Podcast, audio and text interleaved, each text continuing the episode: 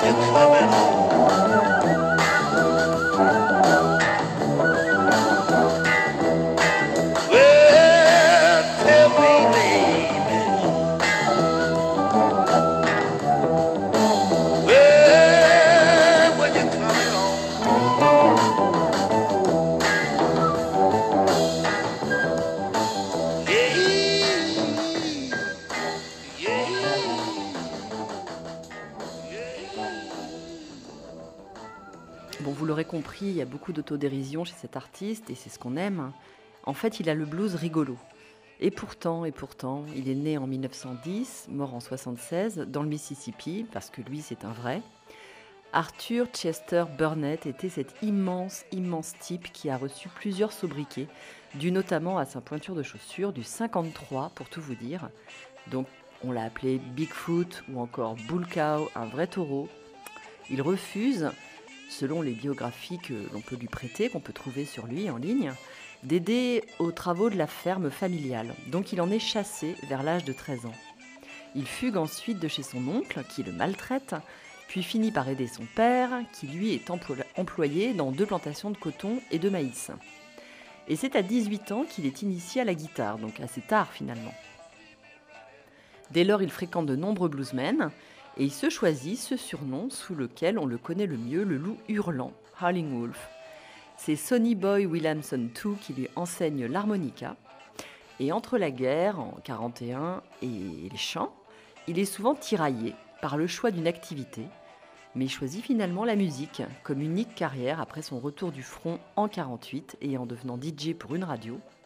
Il prend alors la guitare électrique, monte son propre groupe et joue dans des bars clandestins ou des maisons closes. En 51, c'est Ike Turner qui le repère et lui permet d'enregistrer son premier titre, Morning at Midnight. Et vous savez quoi? Ben On va l'écouter aussi tout à l'heure. Mais avant cela, la carrière de Howlin' Wolf en deux mots. Il y aura plusieurs albums, tous sortis sur le label Sun.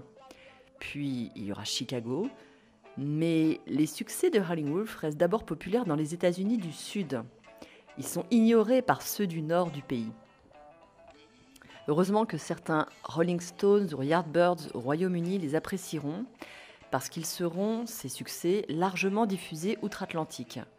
Eric Clapton, Charlie Watts, ils joueront à ses côtés, aux côtés de Howlin' Wolf dans les années 60, et ils savent ce qu'ils lui doivent. Ils le clament haut et fort.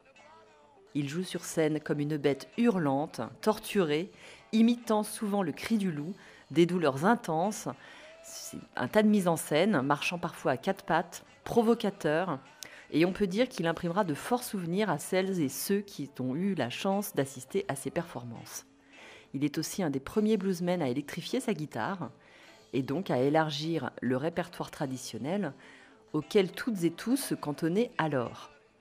Écoutons désormais Morning at Midnight, ou pendant que je gémis à minuit, au clair de lune, c'était une chronique blues sur Howling Wolf. À bientôt.